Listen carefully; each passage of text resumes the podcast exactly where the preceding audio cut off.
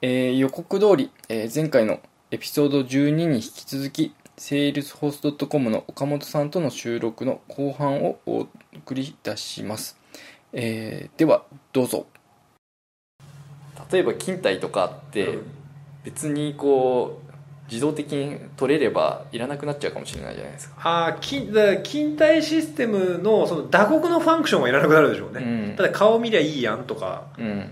いう話ですよね。まあ今でももちろんあるんでしょうけど、なんかチャットとかでこうや今日休みますって言ったら勝手に有給消化されてたりとかすれば別にこああうまあそうですね。ロギングさえできればうん。システムとしてはなくても、まあ、裏で勝手に。ああそうですね。だからそういうフロントエンドの何か入力しなきゃいけないとかっていうふうなそれこそそういうシンプルなウェブサイトっうん。ていうのはどんどん、まあなくてもいいかなっていうのは、いわゆるそのインプットが画像からになるわけですね、うん。画像とかその自然言語からのインプットだったりだとか、自分がその何かに移ることによってそれがまあある種のインプットになるとかそういう話ですよね。まあ、なくなるというとあれですけどインターフェースが変わるっていうことですよね、だある種そうですね。画像もそうだし音声もそうですけどインターフェ入力インターフェースですもんね、画面に向かって何かしなきゃいけないっていうことではなくなってきますからねうん。移ればいいって話ですよね。うん。だその出勤とかもすごいシンプルな話。でもそんなの昔からまああるかもしれないですけど。うん。でそれがこうすごくこなれてきてそれこそ当たり前になってとかうん。いう話なんだろうな。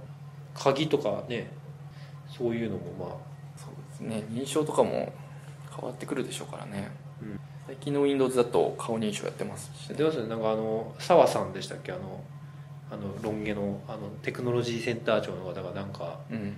超絶変なメイクして あの顔認証通るなんてなんか YouTube で動画出てるの見ましたけど面白いなと思って。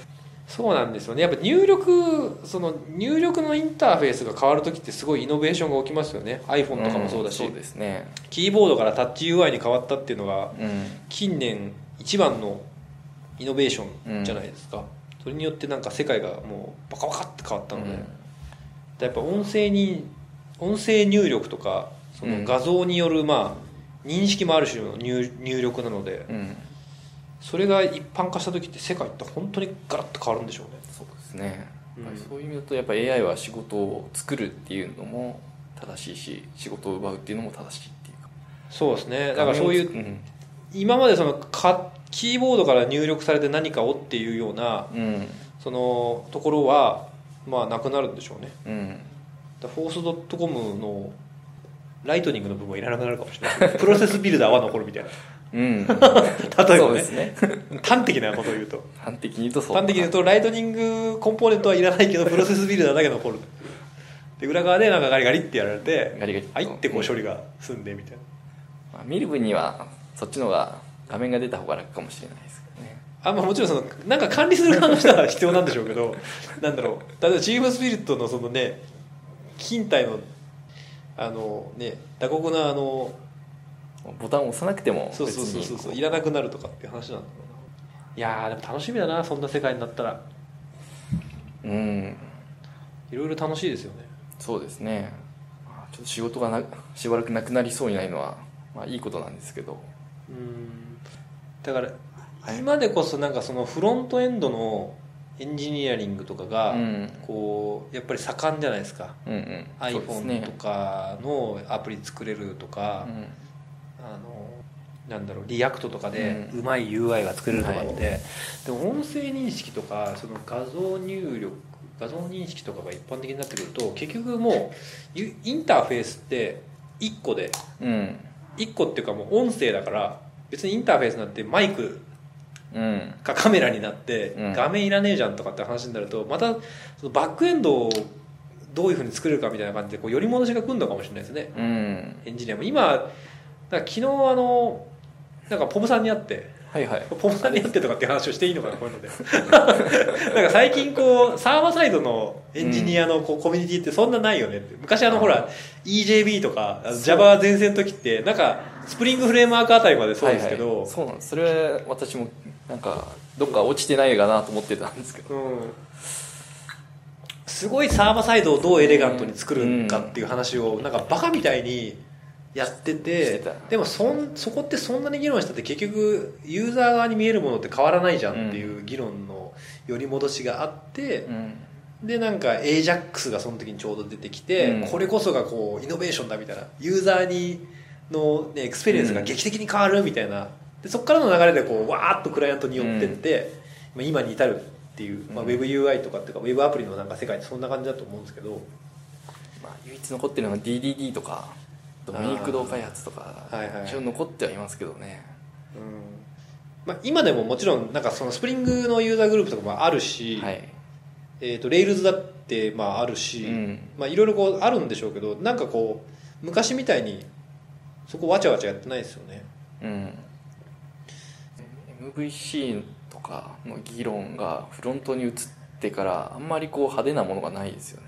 うん。粛々とやってる感じですね。うん。とはいえこうレストになったんでこうレストなりの設計の方法とかありそうで。ああスワガーとかそういうのですかね。結局でも。設計の方法。設計 API をどういう単位で切ればいいんだとか、まあそうね。それを受けてどういう裏側を作ればいいんだとか、はいはい。まあ、とはいってもこういくつか組み合わせた API 用意しとかないといけないけどどういう単位で用意するのがいいのとか、ああ API 設計とかね、うん。まあそれはそれであるんでしょうけどなんかアーキテクチャ的にはそこなんかそういう設計手法とかうん。いう話って結構なんだろう明確にこういうモデルがいいとかっていうのが出しづらいとか、うん。業務要件によって全然変わったりとかっていうのがそうなんですよ、ね、あるからなんかアーキテクチャ論になりにくいからあんまり盛り上がらないっていううん。感じのはあるかもしれないです。でもそう。デイビー設計とかも最近でなんか盛り上がらないような気がするなとか。うん。T 字モデルとかなんか。なんかありましたね。ありましたけど。最近聞かないなっていうの。いやだからユーザーインターフェースがそんな風に音声になっていった時には。うん。じゃあそこからどんなイノベーションが起きるんだってなるとその入力から何をするんだっていう風な話になるので。うん。まあ最初は鬱陶しいインターフェースになりそうですね。そうですか？いろいろ喋った挙句こう必須項目があるからこれは喋ってくれみたいな聞き返されるわけです まあそうですね。まあそうですね。例えばなんか旅行に申し込みますって言ってなんか散々言った挙句の果てになんかそういうねパスポート持ってますか？みたいなまあそもそものことを。なんかいろいろ言われて「あすいませんなんとかかんとか」って言って「有効期限切れてたので今の全部無効です」とか。また別にそれはウェブフォームでもある話だ そうだからボットがそんなに盛り上がってる理由がいまいち分かんなかったんですけど、うん。うん。まあ、あれが音声認識と組み合わさったら相当すげえなっていう感覚はなんか、まあ人と話してる感じで全部の入力が進んでいくってことです、っていうのとあとそのなんかみんなそのボットをウェブアプリで作ったりとかっていうのはうん。あんまりこうなんだろうなんつったらいいのかな。ウェブサイトにボットが埋まってるっていうのはあんまり意味ないと思うんですけど Facebook メッセンジャーとか LINE とかそういう、うん。まあもうみんなが誰でも持ってんだろうっていうふうな、えークイップとか、いうものでありとあらゆる業務ができるとそのアプリって増える必要がなくなりますよね。ユーザーインターフェースがうん変わらなくてうん。例えばそうですね Facebook で今だとニュース見せてって言ったらうん。ニュースが出てくるとかっていう UI からカツ丼食べたいって言ったらなんかデリバリーされうるん AI が出来上がってでその後になんだろうなんか苦しいって言ったら医者が来るとか そういうなんか遊びたいって言ったらなんかなんだろうなんか人を紹介してくれるとか。うん。いいろんなものがその後ろにでできてくるけれどもでも結局ユーザーインターフェースはその文字でありうん。言葉でありで、っていうふうな話になってくるじゃないですか。そうですね。だからなんか全然イメージがわからなかったのが例えばセールスソースのボットとかあのドリームハウスサンプルアプリとかで、あの物件を探すボットとかっていうのを作ってうん。いたけど結局あのボットってそのドリームハウスっていうボットに喋んなきゃいけないじゃないですか。はいはいでそれってクソめんどくさいなって あの結局アプリ選ぶのと変わんないじゃんって。で物件探す時にはこのボットに喋りかけて、うん。えっ、となんか社内のじゃあなんだろうなんかこう異臭管理システムに何かも残すときにはこのボットに喋ってとかっていうふうに要はボットが100も200も増えてくるわけじゃないですかそれって、iPhone の中にアプリがいっぱい入っていて、うんセールスフォース見るときにはセールスフォース1で、うんあのチャットするときには Slack でっていうのとうん何ら変わらないじゃんって思ったんですよね、だから最終形態としてはなんかその M でしたっけ？Facebook の場合だと。なんかそういうボットの AI ボットがいるとかっていう話なんですけど、まあ、一人いて、うん。そいつが万能でなんかそいつに対して何か喋りかけるといけるみたいな。のがすごくいいなと思うんですよね。まあアマゾンエコーはで Amazon エコーはそうですね。そうなってますよね。だからインターフェースとしてはとりあえず「はいアレクサ」って言ってでその後にまあまあ結局あれもなんか食わせるとエコーのドリームハウスのあのデモを作りましたけど、うん。結局ドリームハウスって言ってなんか物件探してとかになるんで、まあちょっと賢くはないから問題なだけで。うん。あまあでも確かにね。例えばそのなんだろうサービスレジストリーみたいなのがあって「はいアレクサ」って言ってなんかそのファインドあ、まあ、物件探したいんだけどっていうふうに言ったら、物件を探すサービスとしてそのエコーのあのなんだろうエコシステムにアレクサのエコシステム登録されてるのはこんなサービスですよ、どれ使うって言ってじゃあその何々とかうん。ドリームハウスとかっていうふうに言ったら、えー、とどんな物件をお探しですか、うん。みたいな感じになるっていう感じなのか。うんうん。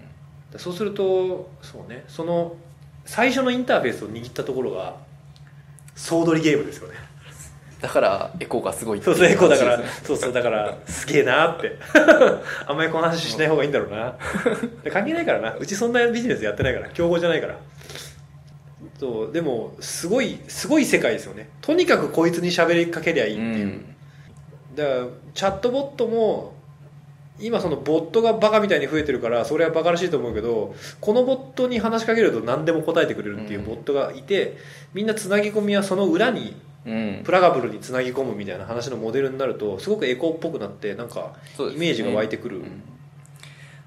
そうですね。そう考えると音声認識がどこもやってるっていうのはまあそういうことなんでしょうね。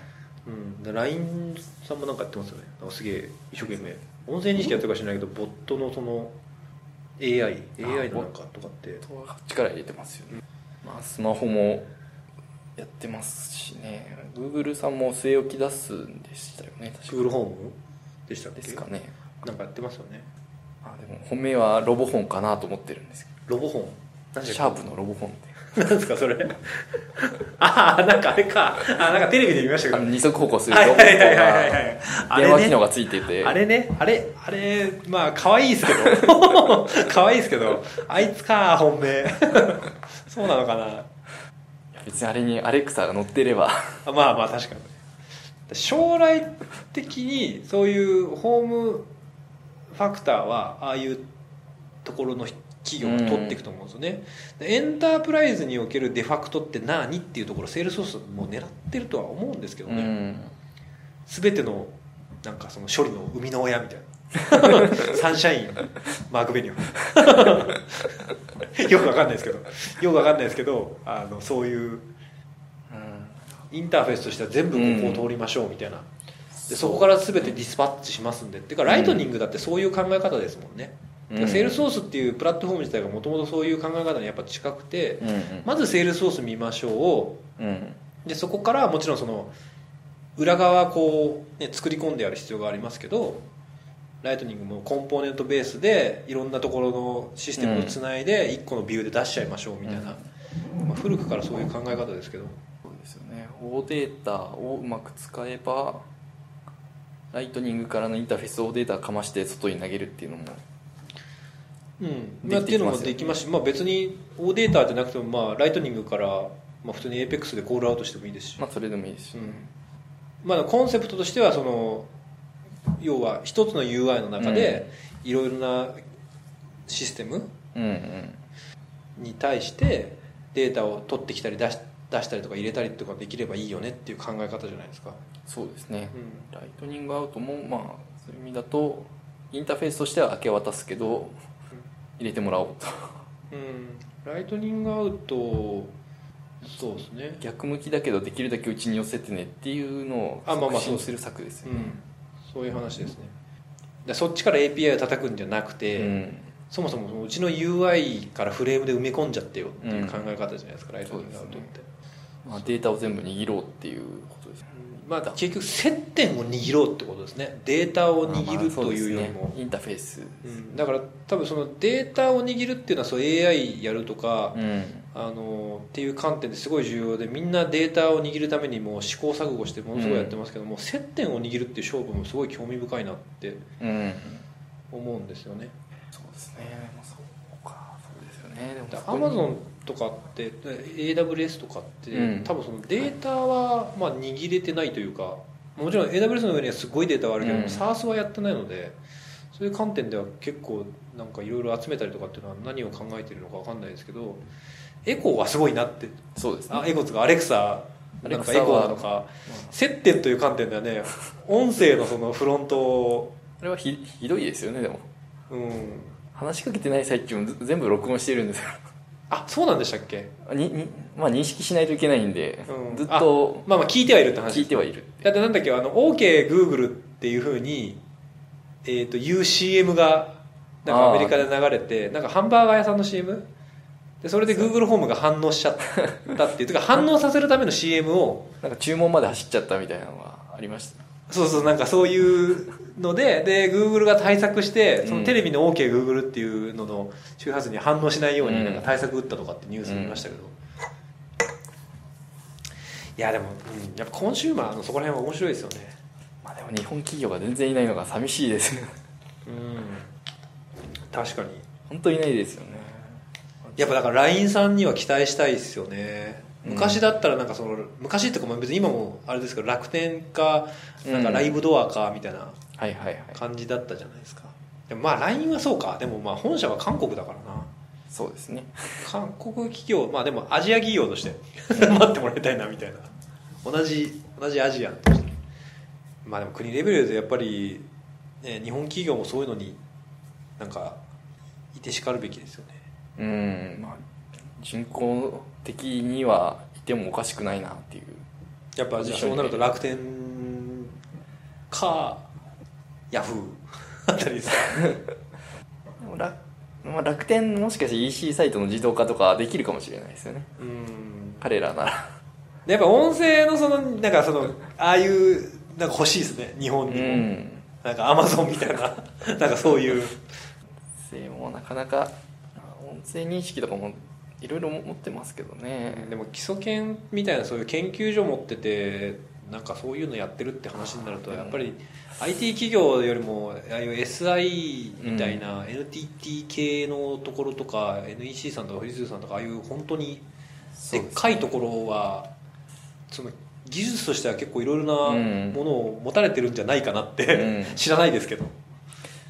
まあ、でも自動書記とかやってるので持ってはいるはずなんですよね、文字起こし用のやつは持ってるうん、だからそう日本って観点だとそういう企業がこうどんどんサービスをうん出していくようなイメージなんですかね、まあ、オープンにしていくのかなんかすごいカリスマな人が全部まとめ上げいて頑張る例えばなんかその例えばヒューレット・パッカードとかデルとか、そういうまあ大企業、うん。古くからあるっていうところがいやそういうサービスカンパニーに移行して何かをってい、まあ個人一個人として見ててもやっぱりなんか今挙げちゃったのがヤフーとか楽天とか、うん。そういうウェブ企業のイメージじゃないですか、やっぱりガッて来てるのがアメリカでもねアマゾングーグルフェイスブックだから、うん。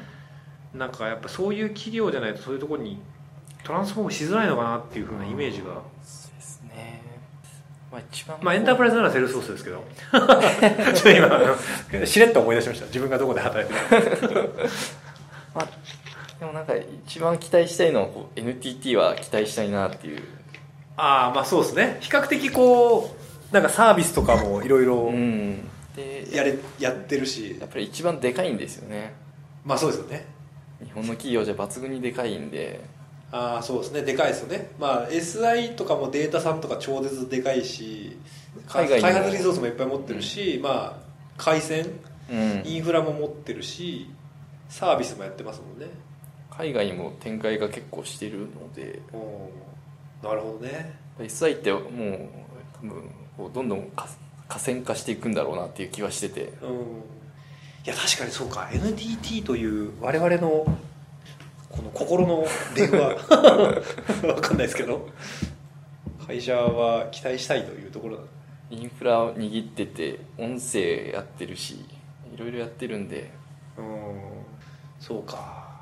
いや。まあ別になんかそのそのディスるわけでもなんでもないですけどなんかやっぱイメージがなんかすごいネット企業からそういうのってこうガーンって伸びていくイメージがうん。あるから、そうなんです。なんかこうカリスマ的な人が現れない限りちょっと変われそうにない感じがする。うん。難しいですね。あ国営でしたからね。母体が。そうか。かもえいって潰れて人材の大放出が起きて変わるか。まあちょっとなんだろう。一応あのパートナーさんなんでなんかあのコメントできないですね。まあ NTT は潰れないなと思うんですけど。潰れないでしょうね。NTT さんが潰れるようなことがあったら多分世の中の会社の8割ぐらいが潰れてるぐらいの何かとんでもないことが起きてるはずなんで、8割？いやもう9割9分が潰れてますよね。でもまあ某あの会社はこうチリチリになるわけで。あああのそうか。まあそういうこともあるわけですよね、うん。いたちまーすっていう あの棒ですよね。何が起きるかは分からないですよね、うん。そうか。まあ、そういうのが起きると多分イノベーションって大きい。でもだってライブドアだってすごいいいエンジニアがめちゃめちゃいるっていう風ななんかエンジニアの質だったら、なんかライブドアがネット企業で一番みたいに言われてて、うん。でもいろいろあって潰れちゃってその超優秀なエンジニアの人たちが、まあ、結局ネイバーにうん。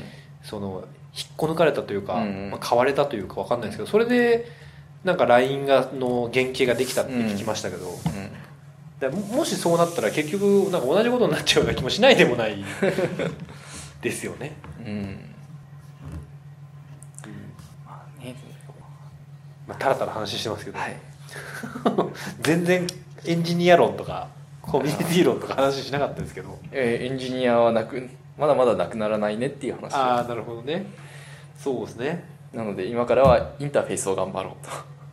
そうですね。だからそうインテグレーションですよやっぱり。インテグレーションとかそのもう正直 AI のそのエンジニアが今からその AI の細かいところを自分で作ろうとかって思うのって無意味。うだと思うんですよね。いやそういうなんかなんだろう。うちのアインシュタインチームに入りたいとか、うん。Google のそのなんかあのディープマインドのチームで働きたいとかっていうんだったら別ですけどん、そうですね。もうそんなもんもう本当に狭きもんだしそんなに人がいらない世界だと思ってるので、そうそこじゃなくてそこが育ってった時にどういうふうにするかっていう観点だともう基本つなぎ込みとそのビジネスニーズの創造の世界になってくると思うんで、うん。セールスフォースみたいなところでこういろいろやってる人たちの活躍の場が増えんじゃないかってうん。思いますけどね。アイデアさえあればいろいろつなぎ込んでみたいな。こうサービスやってるところに行くかつなぎ込みのところに行くかっていうのありますよね。うん。中途半端に全部作りますみたいなところは結構辛くなりますよねこれかあ会社として？ら会社としてうんまあそうでしょうね。基本的にもう組み立てれば大大体ものができてきますからね。うんそう。いやあの冒頭のマスマストドンとかの話にもなるんですけど そのなんだろう。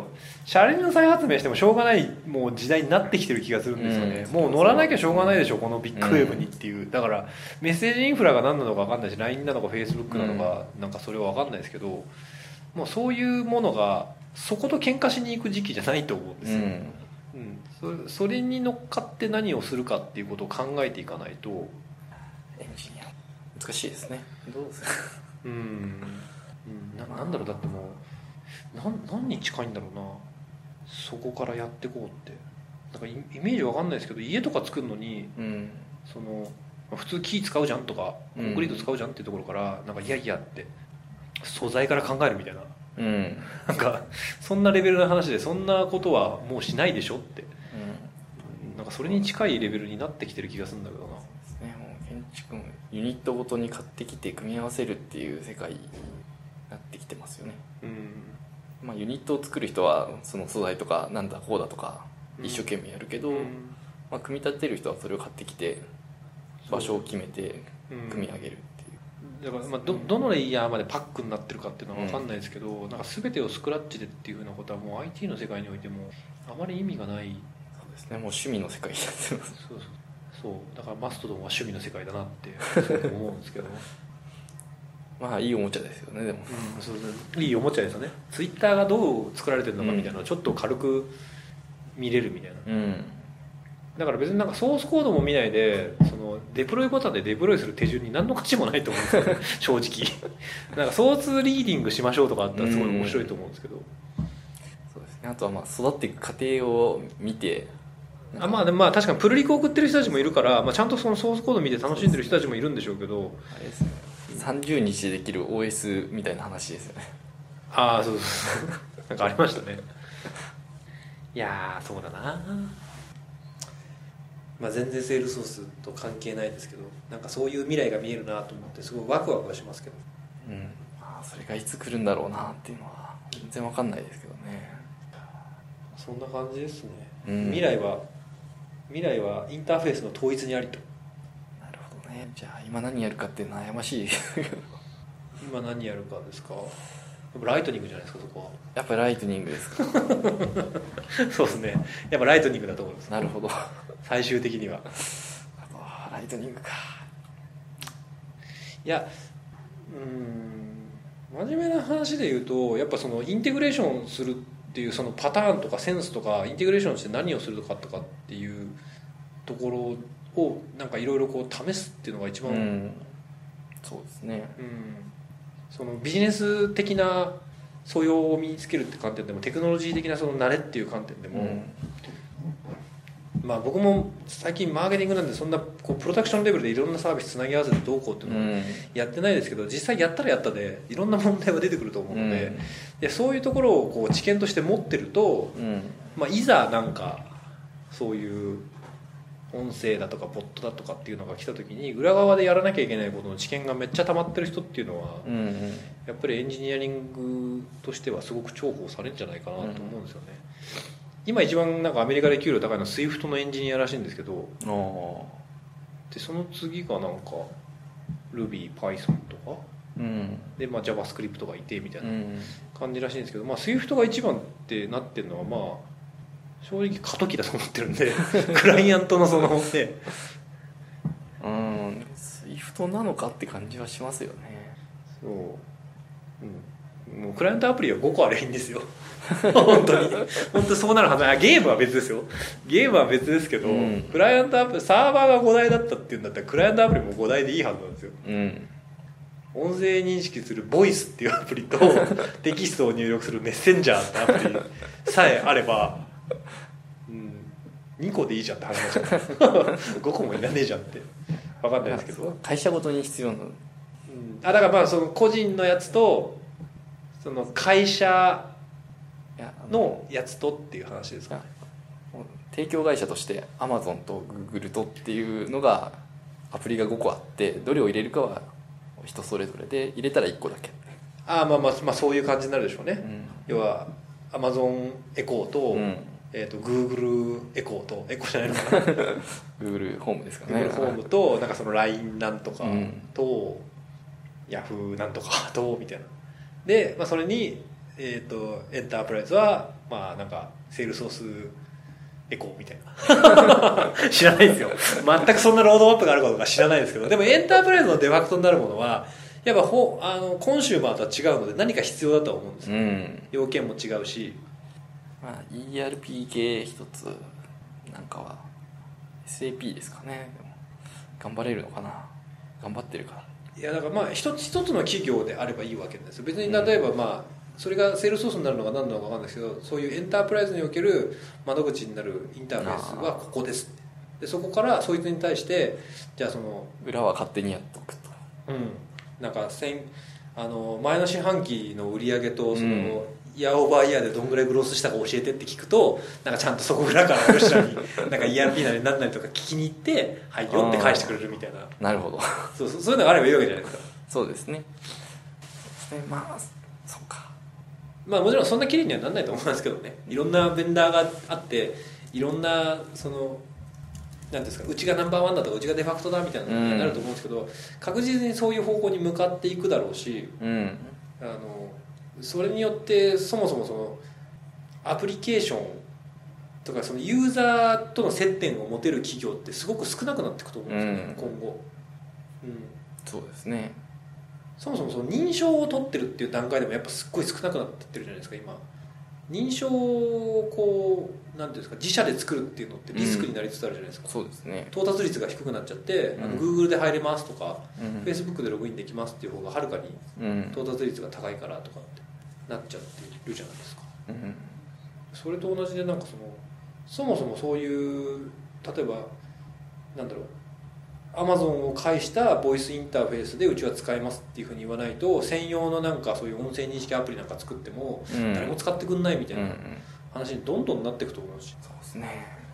ああどうなんだろうな。分かんないですけど結局今もでもそうやってユーザーエクスペリエンスに凝ったアプリを作っていろいろみんなやってるじゃないですか。うん。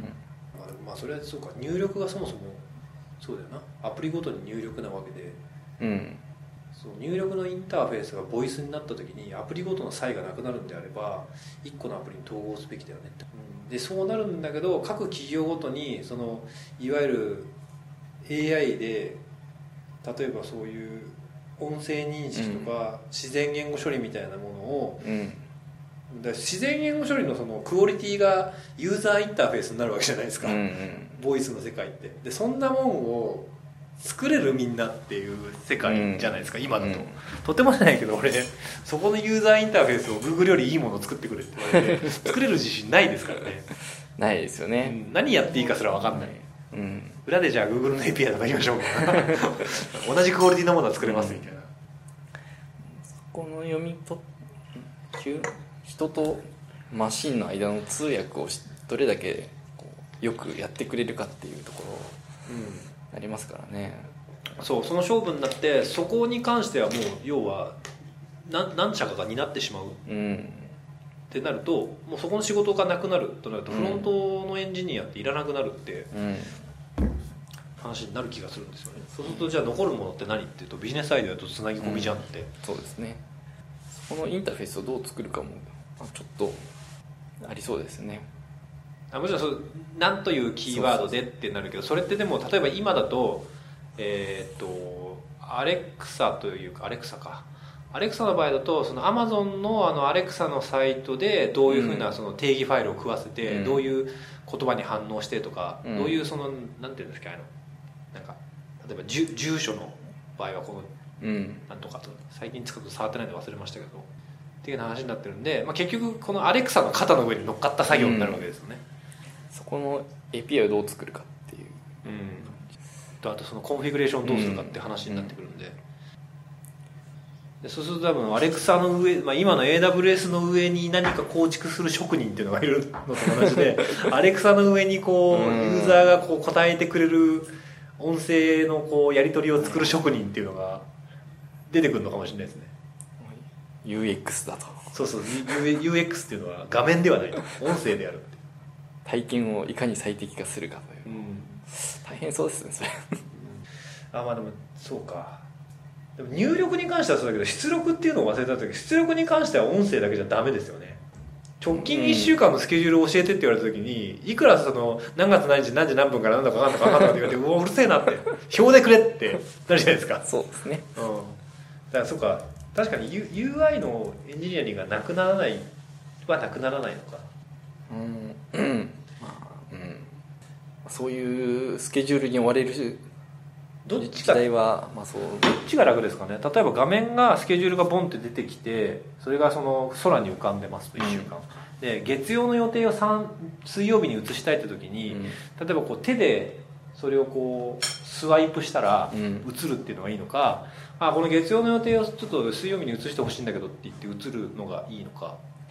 もしその全てにおいてうん。ユーザーインターフェースっていうのが音声が優れているというのであれば、その画面って本当に出力専用のデバイスになるわけじゃないですか、うん。でその画面を見て人間が、えー月曜の予定を水曜日に移してとかこの予定いらないとか、うんなんかそういうふうなこう入力は全て音声でやるっていう話なのか、まあ、そこまでいくと早くあの Facebook がやってるこう電極を埋め込んで言葉を読み取ってくれるっていうのがないと辛そうですよね。ああそのの脳に直接シナプスに直接つなぐってやつですね。そうですね。なんか何年か後には実用化したいって。だからそうなるとやっぱりあれなんだろうな。タッチ UI っていうのは近年こうもう最大のイノベーションですけどもうその世界においてはタッチ UI ってレガシーのインプットなんだろうな。そう考えるとやっぱあれか音声かシナプス。のみになって、画面っていうのはあくまでその目に対してリザルトを見せるためのうん。出力専用の、そうですね。そうだな。人間目から入力しないもんな。あ目で入力しないもんな。目目はその受け取る方ですうんもんね、まあ VR とかだと過渡期的かもしれないですけど視線誘導とかありますけどねああそうそうか視線か目で殺すってやつか目で殺すでまあそれがいつまでも続くかなっていうのはよくわかんないですよねうんちょっとそういうなんか今ヒューマンユーザーインターフェースデザインとかの権威の人たちって何考えてるのかって知りたいですね、うんどういう世界になると思ってまあ VR とかは体験しとくべきなんでしょうね最近なんかあのエロいやつがすげえ盛んなんですよね。な んわかんない。エロ VR カンファレンスみたいなのがやってるってなんか見ました。ねなんか。なんかその本当にそういういたしてるかのようなうん。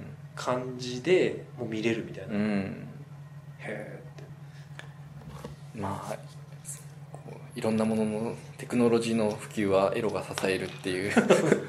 世の常ですよね。なんかよくわからない成功体験なのかよくわかんないものでこう支えられてるんで全部そうだって言うじゃないですか。インターネットもうん。エロ画像が見たいから普及したとか、PC が流行ったのもとか。そうそうそうそう。エロ画像が保存したいからとか。ファミコンはそうじゃないよねとか、確かにね。まあ娯楽かもしれないですけど。いやだからご娯楽は娯楽ですけどやっぱテクノロジーを牽引してるのはそのなんだろう。そういうベーシックな人間の欲求なんで 難しいなでもその辺をなでも中途半端なのに触れるとまたこう失望してしまいそうで過渡期だよっていうのを分かった上でそう VR を見るとかしないと。まあねセカンドライフにみんな熱狂したふりしてたけど、なんかあれしましたもんね、うん、あんな感じにこう尻つぼみになっちゃうとそれはそれで寂しいですしやっぱり本当に流行るべきものテクノロジーは流行ってほしいんで。うん。仮想仮想現実うん所詮仮想じゃんっていう前提だもんな。仮想がいいのか AR がいいのか。いろいろやってますからね。VR よりもまあ AR の方がなんかうんイメージ湧きますけどね。うん。パッてこうやってなんか見た時にこの人眠そうですとか この人あなたに興味がありませんとか、うん。ピピピピって見えたとかそれこそでもほらエロから発展するんだったらなんていうんですかあのああいうマッチ率とか。うん。この人あなたと今夜共にしたいと思ってますみたいな。そういうのから多分興味あるでしょうね人は。でだんだんそれがビジネスに転用されていってあなたに対して信頼を持ってますとか、うん。あなたからだったら商品買ってもいいと思ってますみたいな。これは生きづらそうな世界。そうですね生きづらそうな。なんかネネットフリックスかなんかに、うんなんかすごい面白いこなんかなんだろうドラマなのかなんかがあって、まあ、それはどっちかというとソーシャルうんのなんかをスコア化してそれが常にその見えているうんっていうなんか前提の世界で例えばなんか「あおはようございます」とかって言って「あこの前なんとかのクッキー買ってきたのどうぞ」って渡すと、うん。その人がなんかその人に対してライクをしてあげるとキュキュキュキュってスコアが上がってみたいな。あでそれが周りの人から全部見えてるみたいな。だからちょっとまあそのドラマなんで、ーうん。だなんでその眼鏡もコンタクトもしてないのにそれがみんなうん見えてるんだっていうのがなんかまあみんな携帯をこうこまめに覗いてるっていう前提なんですけど、うんただそのロケーションベースで自分がその目の前にいる人がうん。大体スコアいくつなのかっていうのが常に見えてるっていうドラマですごくやっぱり息苦しそうな。でで例えばなんかその例えばオフィスで働いていて、うん。なんかこうちょっと清掃員の人かなんかが来てこれ落としましたよってうん。あありがとうって受け取るんだけどそいつが2.3とかって出たらああもうどうでもいいわみたいな。2.3かこいつみたいな感じでこう軽んじて扱ったりだとか、はい嫌な世界ですよ嫌な世界でそうそう全てがスコア化されてるっていうの。でそれがその見えるっていうのはうんすごく嫌な世界です。それを誰が握ってるかって話です。もうあれですそのデータ自体が信用できるのかっていうのもありますし。そうだからそれはだからそのドラマの前提は多分そういうフェイスブックのような、うん。そういうなんかソーシャルネットワークのところがそれを持っていてでそうするとなんかそのスコアを買うみたいなうん。話になったりだとか、まあまあでもフェイスブックとかもそのスコアをこう明示的に見える化はしてない。そうですね。人のスコアはつけてないんですよね、あのそれがやっぱリアルで。クロークロート、クラウトうんみたいなやつでソーシャルの界隈におけるその人のインフルエンサー度合いみたいな。すよね。それが見えバイアスがかかっちゃうのが怖いですよね。うんそうするとそれを集めるためにうん。人は行動するようになってみたいな感じのことやってまし一回傾いちゃうと止められなくなたるそうそうそうそうそう結局その3位以下になると3位以下になったことによってなんかさらにいろんな人から注目されなくなってみたいな、うんでなんかスコアが上がるシステムがより自分より高いスコアの人からライクをもらうっていう。考え方なんですうん。だってあのクロードとかのインフルエンスのシステムもよりそのインフルエンス度が高い人からフォローされるとか、うん。そういう人にツイートがリツイートされるだとか、フレンドになってるとかっていううん。話じゃないですか。で確かに正しいんですよね、うん。有名なやつと知り合いになってるとか有名なやつをいっぱいしてるやつは影響力が多いうん。それはそうですよね。まあそうですね怖い世界ですね。うんそうそうそう。怖いなぁと思って。見える化はされてほしくない。そうですね。まあまあそこら辺はねまた別のあれですけどトピックですけど。まあでも我々が現実的にこうい行き当たるなんか直近の直近っつっても10年ぐらいですかね。うん。10年ぐらいのなんかイノベーションってもう音声だと思うんで。うんそうですよね、超超絶変わる可能性のあるイノベーションっつったらやっぱりヒューマンインターフェースというか。今までの10年がソーシャルですね。なんかソーシャルというか僕はあんまりそこは僕タッチだと思うんですよ。タッチですかね。つなんかこう常につながり始めたっていうのが。あまあそうか確かにそうですね、ネットワークまあそうかネットワークを介して人がいつでも連絡できるようになっちゃったっていうのが一番大きいかな。あ確かにね。今うちの会社辞めて世界旅行行ってる人が一人いるんですけど、うん。会社にいた時よりも知ってます。あのいろんなことつぶやいてるんで。そうですよね。あアルゼンチンに着きましたとか,、うん。だから全然遠くにいる感覚がしないですね、暇すぎてネットフリックス見てるとかってこうフェイスブックに上がってるとなんかああ暇そうにしてんだなとかって逆に今の世の中で高校生をやる自信がないですもん。ああ今の高校生ってどんな感じなんですかね。はいなんかちょっとでもこう返信が遅れるとはぶられていくとかああ怖い世界かなっていう。いやそもそもツイッターなかったですよね。ないですよね。携帯ないですよね。うん。高校生とかだっそうかそうか、うん。世界にそもそも何か情報を発信する術がなかったじゃないですか、たらうん。ウェブサイト作ることも別にできなかったし、ジオシティーズぐらいがちょうどいやなかったなそんなものは。てかインターネットってそうだよな。ヤフーとかは20年前にようやくその辺が出てきてるかなって。ああそうか。そんなもんか。そうですよね。なかったですね。そうなると全然違うでしょうね。生活が全然違う。だから今よくあのほらツイッターで炎上するなんか若い人っているじゃないですか、はいはい。うん、あれになる可能性高いですよね。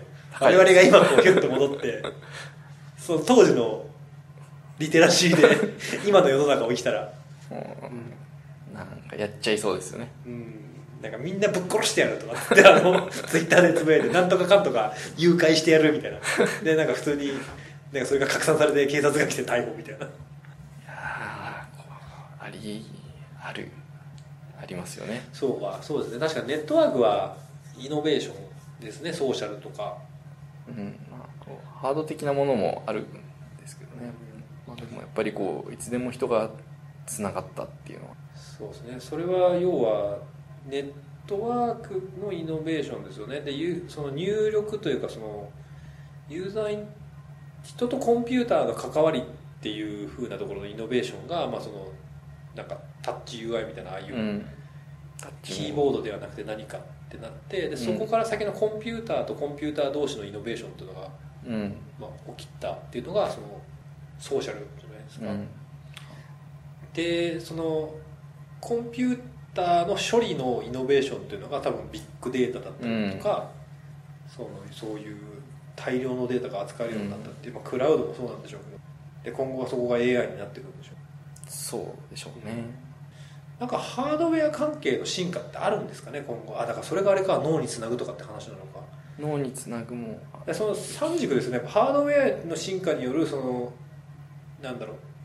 人間とコンピュー機械の関わりの進化とその機械の先の進化と、その先での処理の進化ってなんか3種類ぐらいこううん。イノベーションがあって、それが全部来るととんでもないことになるっていう、うんデータが増えるんでその記憶をどうやるかっていうのも起きそうですよね。それを早く読み出して使えないと意味がないので。まあまあ積んでもね。うん。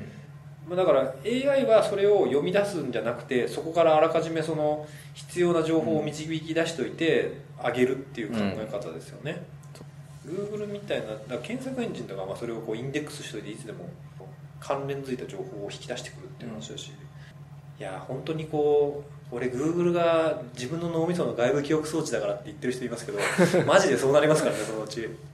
もう直結しますよね。なんかうまいラーメン屋ってあるって言った時に脳みそでだって Google に聞けるわけですから。ね ああっつって。あ思い出したっていうレベルでひらめいたとかそういうレベルで出てくるわけです。で地図がだって脳みそにだってそのここだってで浮入かんでるわけですね。怖っ。すげえな。本当会話すら必要だな。そうだよな。そうすると目じゃないんですね。入力インターフェースってそうだよな。そうそういう世界か本当すげえな。やっぱテクノロジーのイノベーションって。そうだよな。視覚に出すとかってそもそも視覚に出すより脳に送った方が早いじゃんって話なんだよ そうですね。いやーすごい。やっぱ。テクノロジーってすごいな。やっぱこう今のうちに広角機動隊とか。あ僕あれ見に行きました。見とけってことですあの映画の方実写版の。見てないです。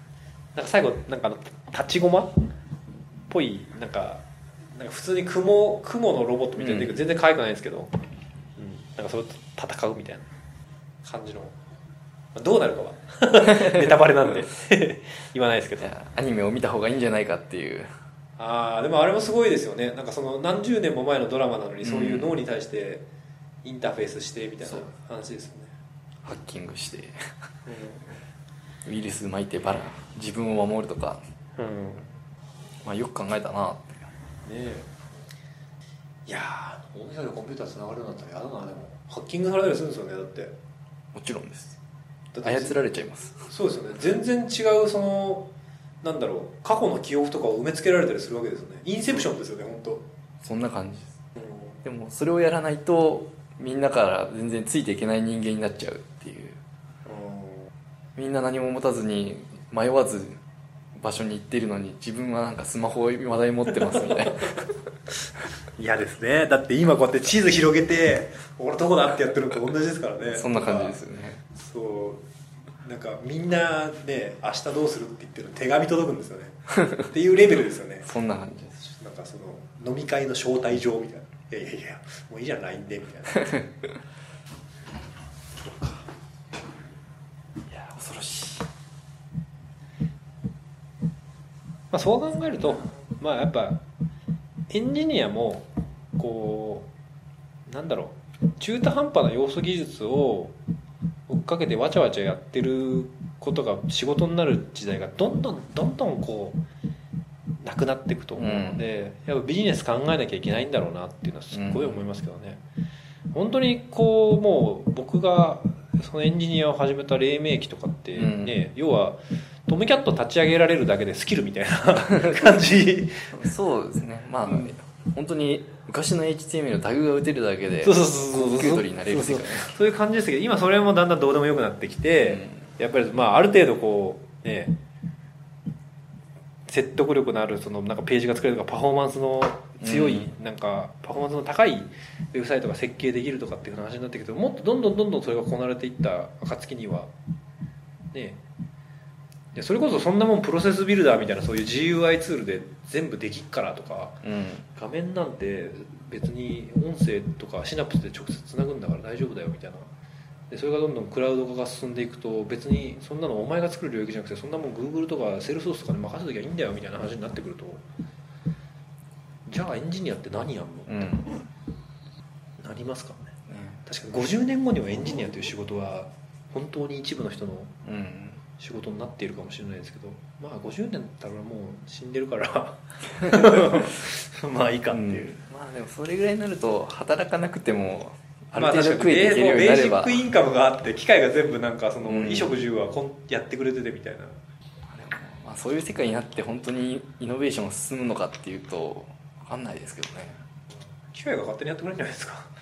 イノベーション。をそうするとターミネーターになっちゃうんで。でイーロン・マスクとかは本当にそういうのを危惧してるんですよね。危ないって、私もなんかそれはそれが100年のスパンなのか200年のスパンなのか分かんないですけどなんか危ないんじゃないかなって、うんそういう方向に進むんじゃないかなと思ってる派なんですけど。ねマトリックスとかそういう世界になってそうそうそうそう飼われている感じになっちゃいます、うん。